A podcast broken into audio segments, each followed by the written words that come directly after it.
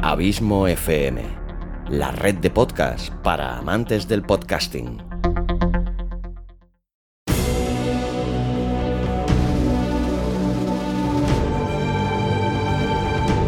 Una producción de Abismo FM, creada para todos aquellos que quieren disfrutar de su tiempo libre escuchando grandes historias.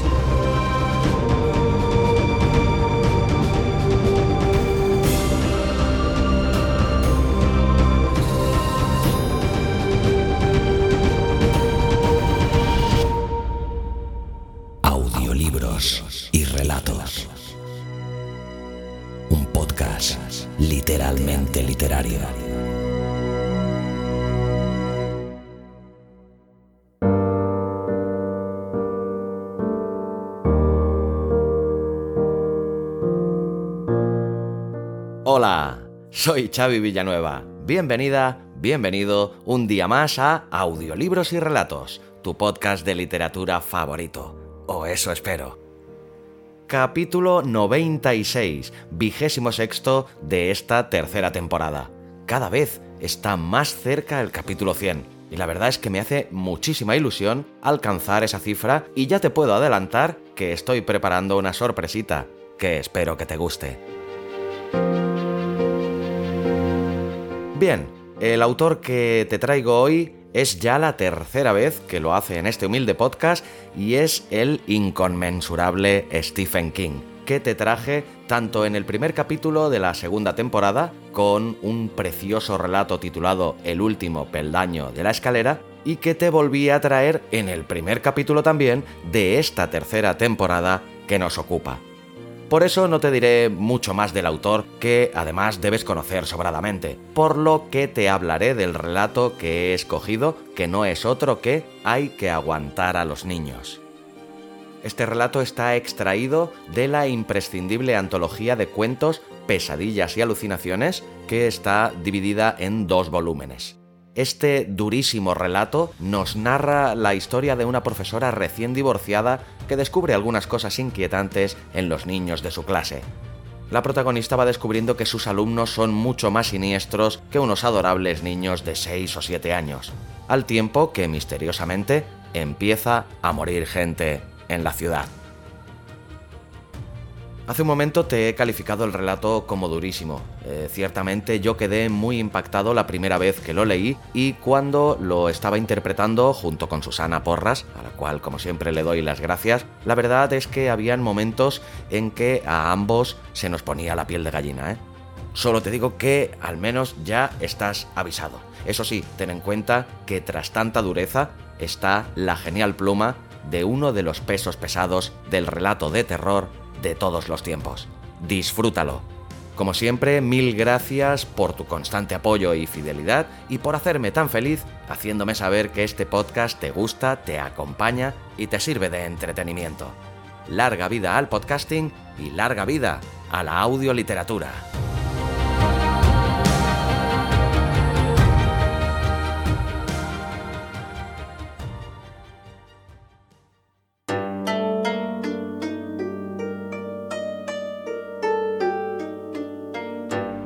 Hay que aguantar a los niños, de Stephen King.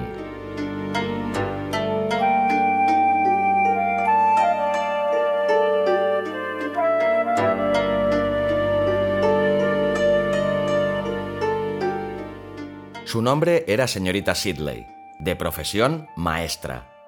Era una mujer menuda que tenía que erguirse para poder escribir en el punto más alto de la pizarra, como hacía en aquel preciso instante. Tras ella, ninguno de los niños reía ni susurraba, ni picaba a escondidas ningún dulce que sostuviera en la mano. Conocían demasiado bien los instintos asesinos de la señorita Sidley. La señorita Sidley siempre sabía quién estaba mascando chicle en la parte trasera de la clase, quién guardaba un tirachinas en el bolsillo, quién quería ir al lavabo para intercambiar cromos de béisbol en lugar de hacer sus necesidades. Al igual que Dios, siempre parecía saberlo todo al mismo tiempo. Su cabello se estaba tornando gris y el aparato que llevaba para enderezar su maltrecha espalda se dibujaba con toda claridad bajo el vestido estampado. Una mujer menuda, atenazada por constantes sufrimientos. Una mujer con ojos de pedernal. Pero la temían. Su afilada lengua era una leyenda en el patio de la escuela. Al fijarse en un alumno que reía o susurraba, sus ojos podían convertir las rodillas más robustas en pura gelatina. En aquel momento, mientras apuntaba en la pizarra la lista de palabras que tocaba deletrear, la maestra se dijo que el éxito de su larga carrera docente podía resumirse y confirmarse mediante aquel gesto tan cotidiano. Podía volver la espalda a sus alumnos con toda tranquilidad. Vacaciones. Anunció mientras escribía la palabra en la pizarra con su letra firme y prosaica. Edward, haz una frase con la palabra vacaciones, por favor. Mm, fui de vacaciones a Nueva York, recitó Edward. A continuación, repitió la palabra con todo cuidado, tal como les había enseñado la señorita Sidley. Muy bien, Edward. Aprobó la maestra mientras escribía la siguiente palabra. Tenía sus pequeños trucos, por supuesto. Estaba del todo convencida de que el éxito dependía tanto de los pequeños detalles como de las grandes acciones. Aplicaba aquel principio en todo momento, y lo cierto era que nunca fallaba. Uno de sus pequeños trucos consistía en el modo en que utilizaba las gafas. Toda la clase quedaba reflejada en sus gruesos cristales y siempre tenía una leve punzada de regocijo al ver sus rostros culpables y asustados cuando los sorprendía en algunos de sus malvados jueguecitos. En aquel momento distinguió a través de sus gafas la imagen distorsionada y fantasmal de Robert. El chico estaba arrugando la nariz. La señorita Sidley no habló. Todavía no. Robert se ahorcaría por sí solo si le daban un poco más de cuerda. Mañana. Articuló con toda claridad. Robert, haz una frase con la palabra mañana, por favor. Robert frunció el ceño mientras se concentraba. La clase estaba silenciosa y adormilada aquel caluroso día de finales de septiembre. El reloj eléctrico que pendía de la puerta indicaba que todavía quedaba media hora para que sonara el timbre de las tres, y lo único que impedía que las jóvenes cabezas cayeran sobre sus libros de ortografía era la silenciosa y terrible amenaza que representaba la espalda de la señorita Sidley. Estoy esperando, Robert. Mm, mañana pasará algo malo, repuso Robert. Las palabras eran inofensivas, pero a la señorita Sidley, que había desarrollado el séptimo sentido propio de todos los docentes estrictos, no le gustaron ni pizca. Mañana, terminó Robert, tal como le habían enseñado. Mantenía las manos unidas sobre el pupitre y en aquel momento volvió a arrugar la nariz. Al mismo tiempo, esbozó una pequeña sonrisa torva. De pronto, la señorita Sidley tuvo la certeza de que Robert conocía el pequeño truco de las gafas. Muy bien, de acuerdo empezó a escribir la siguiente palabra en la pizarra sin regañar a Robert, dejando que su cuerpo erguido transmitiera su propio mensaje. Mientras escribía, observaba atentamente a Robert con un ojo. El chiquillo no tardaría en sacarle la lengua o hacer aquel asqueroso gesto con el dedo que todos los niños, e incluso las niñas, conocían, a fin de comprobar si la maestra sabía lo que estaba haciendo. Y entonces sería castigado. El reflejo de Robert era pequeño, fantasmal, distorsionado. La señorita Sidley apenas prestaba atención a la palabra que estaba escribiendo en la pizarra. De pronto, Robert se transformó. La señorita Sidley apenas entrevió el cambio. Tan solo distinguió durante una fracción de segundo el rostro de Robert mientras se transformaba en algo diferente. Se volvió con brusquedad, con el rostro pálido, ignorando la punzada de dolor que le acometió en la espalda. Robert la miraba con expresión inocente y perpleja. Sus manos seguían unidas sobre la mesa. En su cogote se apreciaban los primeros indicios de un remolino. No parecía asustado. Ha sido fruto de mi imaginación, se dijo la maestra. Estaba buscando algo y mi mente me ha jugado una mala pasada. Parece absolutamente inocente. Sin embargo... ¿Robert? Pretendía que su voz sonara autoritaria, que tuviera un timbre que impulsara a Robert a confesar, pero no lo logró. ¿Sí, señorita Sidley? Sus ojos eran de color castaño oscuro, como el lodo que yace en el fondo de un río de cauce lento. Nada. Se volvió de nuevo hacia la pizarra. Un murmullo apenas audible recorrió el aula. ¡Silencio! Ordenó al tiempo que se daba la vuelta. Otro sonido y nos quedaremos todos después de la clase. Se había dirigido a toda la clase, pero de hecho su mirada permanecía clavada en Robert, quien se la devolvió con infantil inocencia. ¿Quién? ¿Yo? Yo no, señorita Sidley. La maestra se volvió a la pizarra y empezó a escribir sin espiar a través de sus gafas. La última media hora se le antojó interminable, y tuvo la sensación de que Robert le lanzaba una mirada extraña al salir de la clase. Una mirada que parecía decir, Tenemos un secreto, ¿eh? No podía apartar de sí aquella mirada. Permanecía clavada en su mente, como un trocito de ternera que se le hubiera quedado entre dos muelas, un grano de arena que parecía una montaña. Cuando se dispuso a tomar su solitaria cena, consistente en huevos escalfados y tostadas, todavía la atenazaba aquella imagen. Sabía que estaba envejeciendo y lo aceptaba con serenidad. No sería una de aquellas maestras solteronas que patalean y gritan cuando las sacan a rastras de sus clases al llegar el momento de la jubilación. Le recordaban a los jugadores incapaces de apartarse de la mesa de juego cuando van perdiendo. Pero ella no iba perdiendo. Siempre había sido una ganadora. Bajó la vista hacia los huevos escalfados. ¿Verdad? Pensó en los limpios rostros de sus alumnos de tercero y decidió que el de Robert sobresalía sobre los demás. Se levantó y encendió la luz. Más tarde, justo antes de dormirse, el rostro de Robert apareció ante ella, esbozando una desagradable sonrisa en la oscuridad que se extendía tras sus párpados cerrados. El rostro empezó a transformarse, pero antes de que pudiera distinguir en qué se estaba convirtiendo aquel rostro, se sumió en las tinieblas del sueño.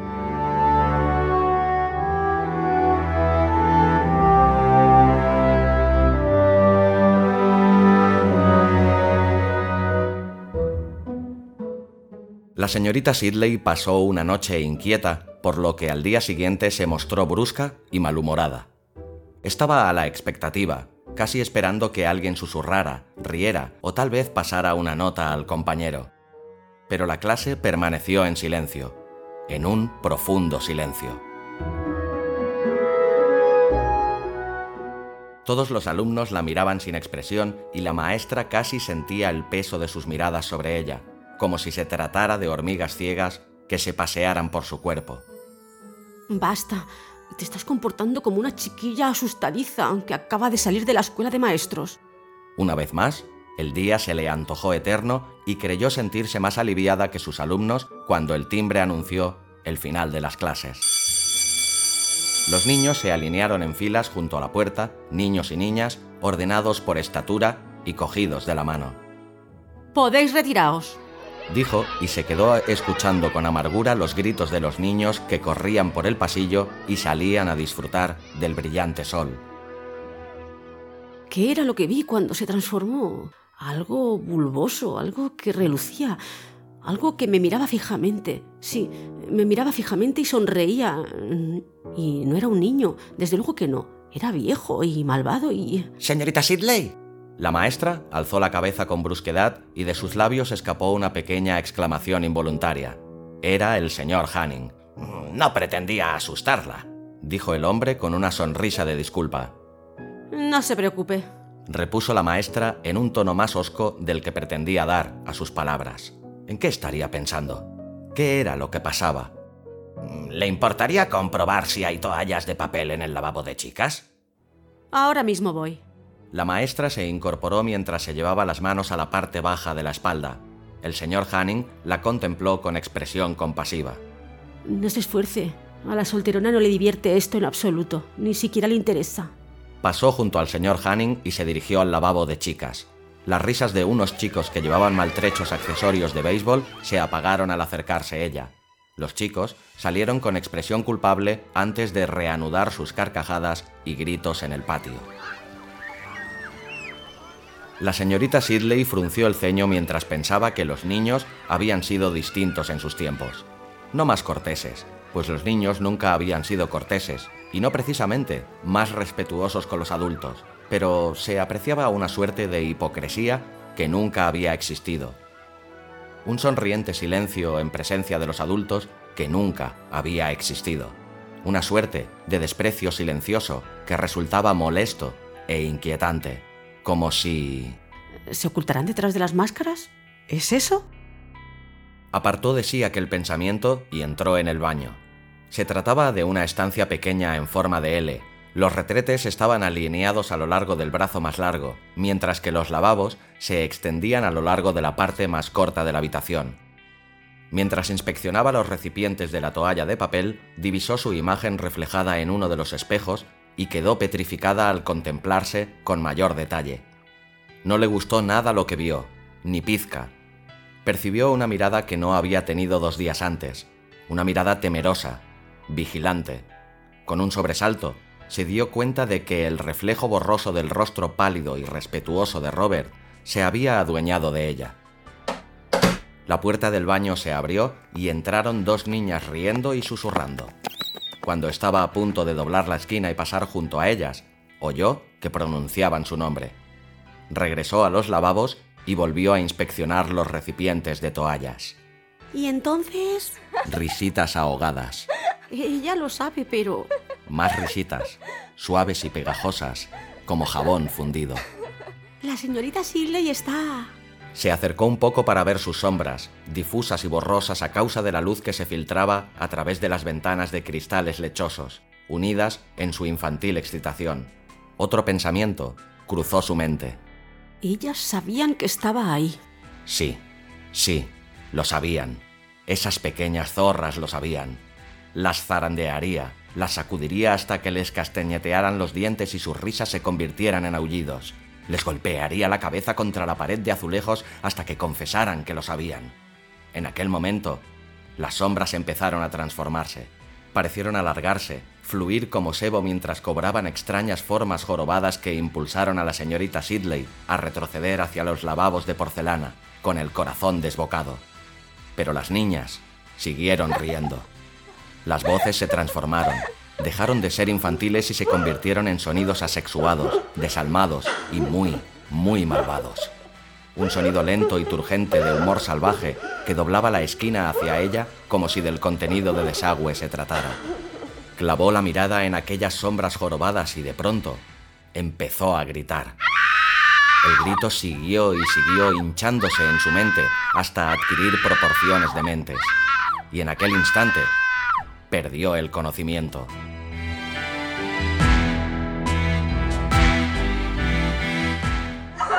Las risitas, como carcajadas del diablo, la siguieron hasta las tinieblas. Por supuesto no podía contarles la verdad. La señorita Sidley lo supo desde el momento en que abrió los ojos y distinguió los rostros ansiosos del señor Hanning y la señora Crowsen. Esta última sostenía bajo su nariz el frasco de sales procedente del botiquín del gimnasio. El señor Hanning se volvió y pidió a las dos niñas que observaban a la señora Sidley con curiosidad que se fueran a casa. Las dos niñas le dedicaron una sonrisa, una sonrisa lenta, que indicaba que compartían un secreto con ella, y salieron de la escuela. Muy bien, guardaría el secreto, durante un tiempo. No permitiría que la gente creyera que se había vuelto loca o que los primeros tentáculos de la senilidad se habían apoderado de ella antes de tiempo. Jugaría con sus reglas hasta que estuviera en posición de desenmascararlos y arrancar el problema de raíz. Creo que he resbalado, explicó en tono sereno mientras se incorporaba, haciendo caso omiso del terrible dolor de espalda que la atormentaba. Algún charco de agua. El señor Hanning le dirigió una mirada de gratitud. La maestra se puso en pie entre tremendas punzadas de dolor.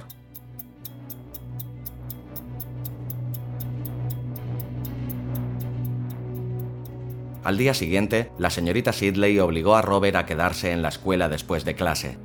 El muchacho no había hecho nada malo, por lo que se limitó a acusarlo de una falta imaginaria. No sintió remordimientos por ello. Era un monstruo, no un niño. Tenía que obligarlo a confesarlo. La espalda la estaba martirizando. Se dio cuenta de que Robert lo sabía y que esperaba que eso le favorecería pero se equivocaba. Esa era otra de sus pequeñas ventajas.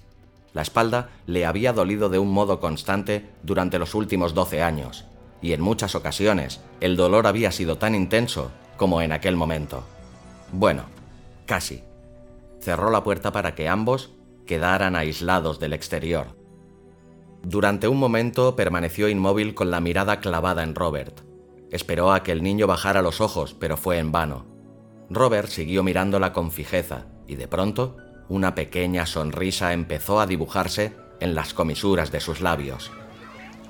Los sonidos de los demás niños en el patio parecían muy lejanos, como pertenecientes a un sueño. Solo el zumbido hipnótico del reloj de la pared era real. Somos bastantes, anunció Robert de pronto, como si hablara del tiempo. Ahora le tocó el turno a la señorita Sidley de permanecer en silencio. Muy malvado, increíblemente malvado. Los niños que dicen mentiras van al infierno, replicó con toda claridad. Sé que muchos padres ya no se lo explican a su prole, pero te aseguro que es cierto, Robert. Los niños que dicen mentiras van al infierno, y las niñas también. La sonrisa de Robert se hizo más amplia y malvada. ¿Quiere ver cómo me transformo, señorita Sidley? ¿Quiere verlo bien? Un hormigueo recorrió la espalda de la señorita Sidley. ¡Márchate! ordenó con brusquedad. Y trae a tu padre o a tu madre a la escuela mañana. Entonces arreglaremos todo este asunto. Eso es. Ya volvía a pisar tierra firme.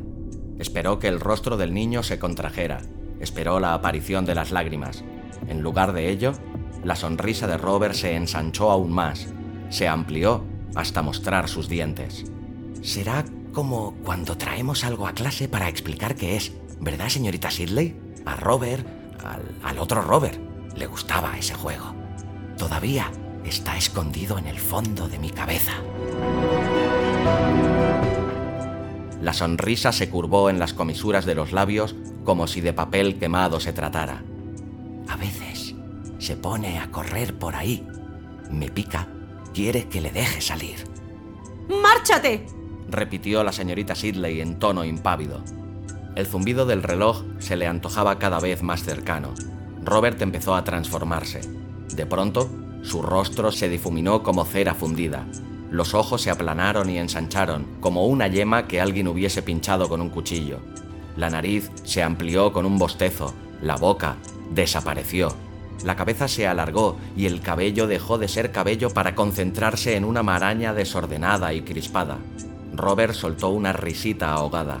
El sonido lento y cavernoso procedía de lo que había sido su nariz, pero la nariz había devorado la parte baja de su rostro. Las fosas nasales se habían fundido en un solo agujero que se asemejaba a una enorme boca abierta de par en par. Robert se levantó sin dejar de reír y tras él, la señorita Sidley distinguió los últimos vestigios del otro Robert, el chiquillo del que aquel engendro se había apoderado y que aullaba aterrorizado, rogando que lo dejaran salir de allí. La maestra echó a correr. Huyó gritando por el pasillo y los pocos alumnos que quedaban en la escuela se volvieron para mirarla con ojos inocentes y abiertos de par en par. El señor Hanning abrió su puerta de golpe en el momento en que la maestra cruzaba las amplias puertas acristaladas de la entrada. Un espantapájaros loco y gesticulante dibujado contra el brillante sol de septiembre. El hombre la siguió a la carrera, con la nuez bailándole en la garganta. La señorita Sidley no veía ni oía nada en absoluto. Bajó a trompicones los escalones de entrada, atravesó la acera y se abalanzó sobre la calle, dejando tras de sí una intensa estela de chillidos. De pronto se escuchó el atronador y profundo sonido de un claxon, y una fracción de segundo más tarde, el autobús se precipitó sobre ella. A través del parabrisas, el rostro del conductor aparecía contraído en una máscara de temor. Los frenos chirriaron como dragones enojados. La señorita Sidley cayó al suelo y las enormes ruedas del vehículo se detuvieron humeantes a pocos centímetros de su cuerpo frágil y enclaustrado en la prótesis. Permaneció tendida en el suelo, temblando mientras el gentío se agolpaba a su alrededor. Al volverse, comprobó que los niños la miraban con fijeza. Estaban colocados en un apretado círculo, como los asistentes a un entierro en torno a una tumba abierta. A la cabecera de la tumba se hallaba Robert, un pequeño sepulturero preparado para verter la primera palada de tierra sobre su rostro. La señorita Sidley clavó la mirada en los niños. Sus sombras la cubrían por entero. Sus rostros permanecían impasibles. Algunos de ellos esbozaban pequeñas sonrisas enigmáticas, y la señorita Sidley supo que no tardaría en ponerse a gritar de nuevo. En consecuencia, la señorita Sidley regresó a finales de septiembre, dispuesta una vez más a reanudar el juego y conocedora ya de las reglas. En una ocasión, durante una vigilancia de patio, Robert se acercó a ella con una pelota de goma y una sonrisa pintada en el rostro. Somos tantos que no lo creería. Ni usted ni nadie, añadió con un malvado guiño que la dejó petrificada. Quiero decir, si intentara explicárselo a alguien. Una niña que jugaba en los columpios del otro lado del patio la miró con fijeza y estalló en carcajadas. La señorita Sidley dedicó a Robert una sonrisa llena de serenidad. Pero Robert, ¿de qué estás hablando? Pero Robert siguió sonriendo mientras regresaba para incorporarse al juego.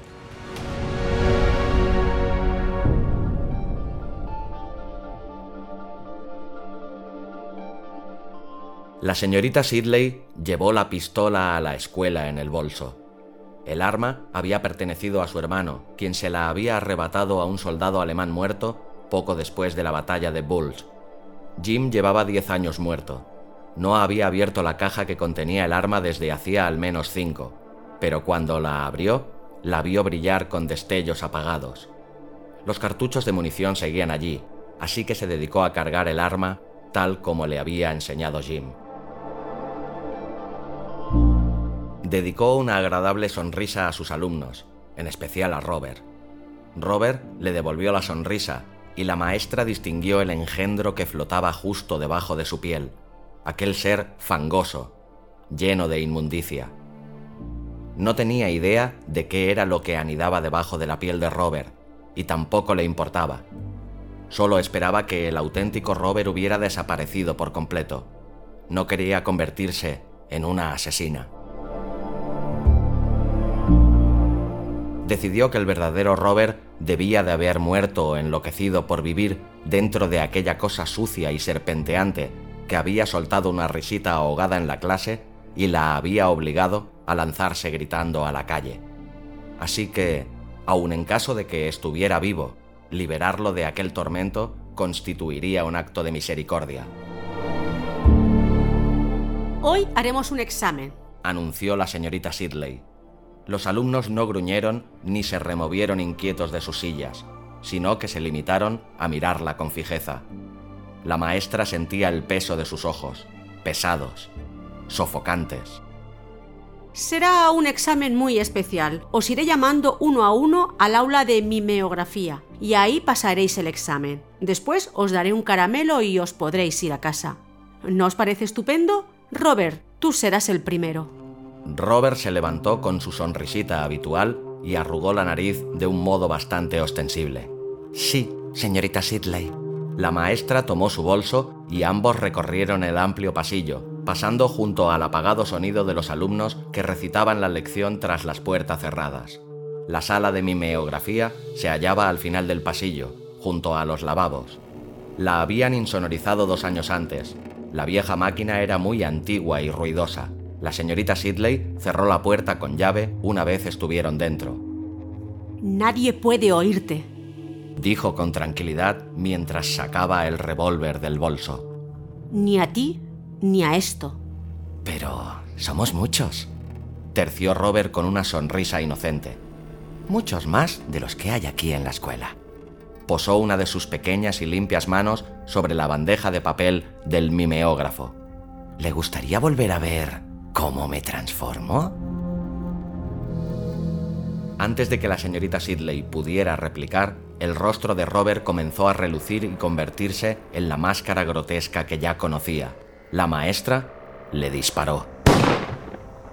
Una sola vez. En la cabeza. El niño cayó hacia atrás, sobre los estantes de papel, y a continuación se deslizó hasta el suelo. Un niño muerto, con un pequeño orificio negro justo por encima del ojo derecho. Tenía un aspecto patético.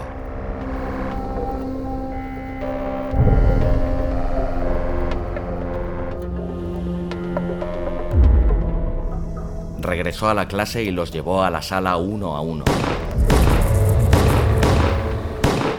Mató a 12 alumnos y los hubiera matado a todos si la señora Crowsen no hubiera llegado a la sala en busca de un paquete de papel rayado.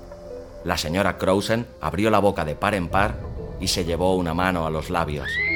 Empezó a gritar y todavía chillaba cuando la señorita Sidley le alcanzó y le colocó una mano en el hombro. Tenía que hacerse, Margaret. Es terrible, pero tenía que hacerse. Son todos unos monstruos. La señora Crowsen clavó la mirada en los cuerpos enfundados en alegres ropas que yacían esparcidos junto al mimeógrafo y siguió gritando.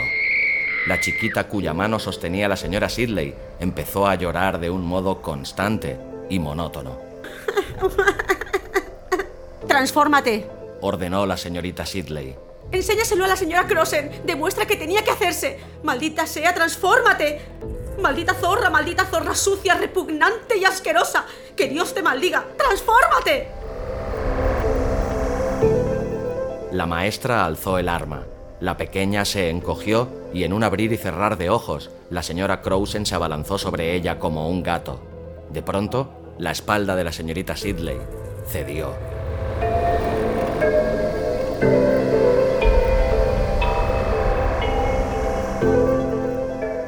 No hubo juicio.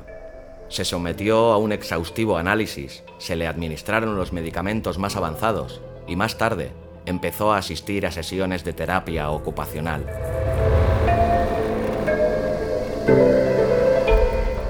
Su nombre era Buddy Jenkins, de profesión psiquiatra. Estaba sentado tras un espejo falso, con una carpeta en las manos, mientras observaba una habitación equipada como guardería. En la pared más alejada, una vaca saltaba sobre la luna y un ratón trepaba por un reloj. La señorita Sidley estaba en una silla de ruedas, con un libro de cuentos sobre las rodillas, rodeada de un grupo de confiados niños retrasados que sonreían y babeaban. Los niños le sonreían, babeaban y la tocaban con sus pequeños dedos mojados, siempre bajo la vigilancia de los asistentes, que permanecían atentos ante cualquier indicio de agresividad por parte de la mujer. Durante un rato, Buddy creyó que la señorita Sidley reaccionaba bien.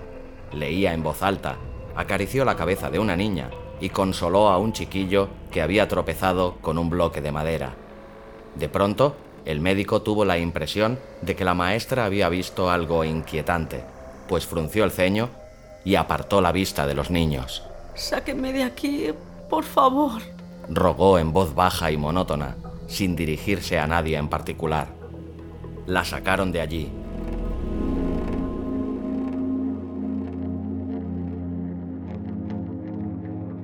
Buddy Jenkins observó a los niños mientras la seguían con ojos abiertos y vacuos, pero al mismo tiempo profundos.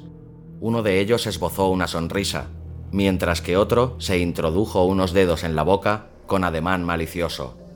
Aquella noche, la señorita Sidley se rebanó el cuello con un trozo de espejo roto, y a partir de aquel momento, Buddy Jenkins empezó a observar a los niños con creciente atención. Al final, apenas si podía apartar la mirada de ellos.